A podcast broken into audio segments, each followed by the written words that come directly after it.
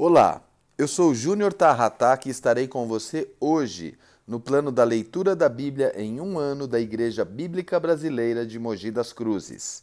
A nossa leitura de hoje será de 2 Samuel, capítulo 1 ao capítulo 3 e Provérbios, capítulo 30. 2 Samuel, capítulo 1, versículo 1. Depois da morte de Saul, Davi retornou de sua vitória sobre os Amalequitas. Fazia dois dias que ele estava em Ziclag. Segundo Samuel capítulo 1, nós vemos o lamento de Davi por Saul e Jonatas. Um Amalequita vem a Davi com a coroa e o bracelete de Saul, dizendo que o havia matado quando na verdade o rei foi morto em batalha pelos inimigos.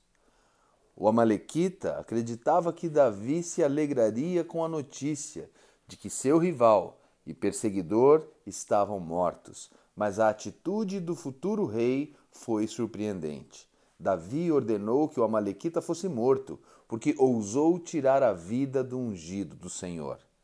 Não podemos jamais achar que a mentira é uma vantagem em nenhuma circunstância ela será uma vantagem. Como crentes, nós somos testemunhas da verdade. Então, mesmo que todos mintam achando que isso é certo, a verdade é que isso continua sendo o errado. A verdade sempre será a verdade, por mais dura que ela seja. E a mentira, por mais bela que seja, sempre será mentira. Davi era sem dúvida um homem diferenciado. Não é à toa que o Senhor Deus o escolheu por ser segundo o seu coração e fez dele o rei. 2 Samuel capítulo 2, versículo 1 diz assim: Passado algum tempo, Davi se perguntou ao Senhor: Devo ir para uma das cidades de Judá? O Senhor respondeu que sim. E Davi perguntou: Para qual delas? Para Hebron, respondeu o Senhor. Em 2 Samuel, Davi é ungido rei em Hebron. Vemos que após a morte de Saul e Jonatas, Davi consulta ao Senhor para saber se pode retornar a Judá e para onde. Deus lhe respondeu que deveria voltar e ir para Hebron.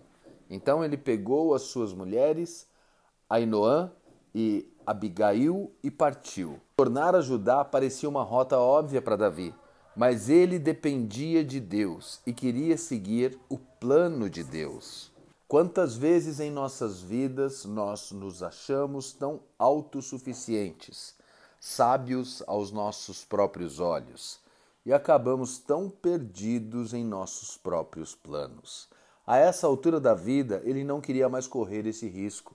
Cercado por inúmeras promessas de Deus, Davi queria seguir o trajeto traçado por Deus e assim ele o fez. Tendo seguido para Judá e chegando a Hebron, Davi foi ungido rei sobre eles pelos líderes do povo. Seguir a direção de Deus colocou Davi no lugar das promessas de Deus. Assim deve ser na minha e na sua vida. Nós devemos nos render à direção do Espírito Santo de Deus e permitir que ele nos guie pelas diversas estradas da vida. Dessa forma, viveremos a melhor versão desta vida, com certeza, sob a direção de Deus. 2 Samuel 3, versículo 1. A guerra entre as famílias de Saul e de Davi durou muito tempo. Davi se tornava cada vez mais forte, enquanto a família de Saul se enfraquecia. O capítulo 3 de 2 Samuel começa dizendo que houve uma longa batalha entre a casa de Davi e a casa de Saul. Mas Davi prevaleceu. Como rei de Judá, ele já retorna para aquilo que fazia parte do seu chamado, que era batalhar. Não podemos fugir da nossa vocação. Ela nos guiará para onde quer que formos. É preciso orar ao Senhor, nos revestirmos da armadura de Deus, de maneira que possamos resistir a todas as aflições e disputas durante a nossa caminhada.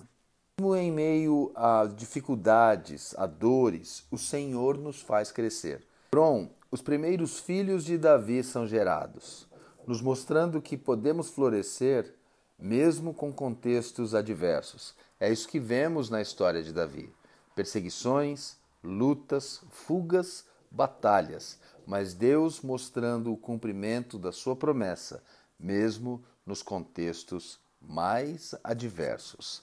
A lição aqui é: devemos continuar confiando no Senhor, independente das circunstâncias, sejam elas boas ou sejam elas adversas. Provérbios 30 As palavras de Agur. 1 diz assim: Ditados de Agur, filho de Jaque, oráculo. Este homem declarou a Itiel, a Itiel e a Ucal. Provérbios 30 percebemos uma estrutura um pouco diferente dos demais. São palavras de Agur, e aqui ele nos apresenta cinco grupos de quatro coisas com características bem distintas.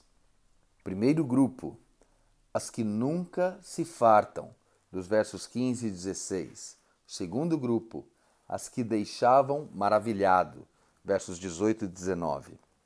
Terceiro grupo, as que deixam tremem a terra, versos 21 a 23. Quarto grupo, as que são pequenas e sábias, versos 24 a 28. Quinto grupo, as elegantes, versos 29 e 31. O que se percebe é que, além de observador, Agur procurou a sabedoria em cada uma das suas citações. E nós aprendemos muito com isso.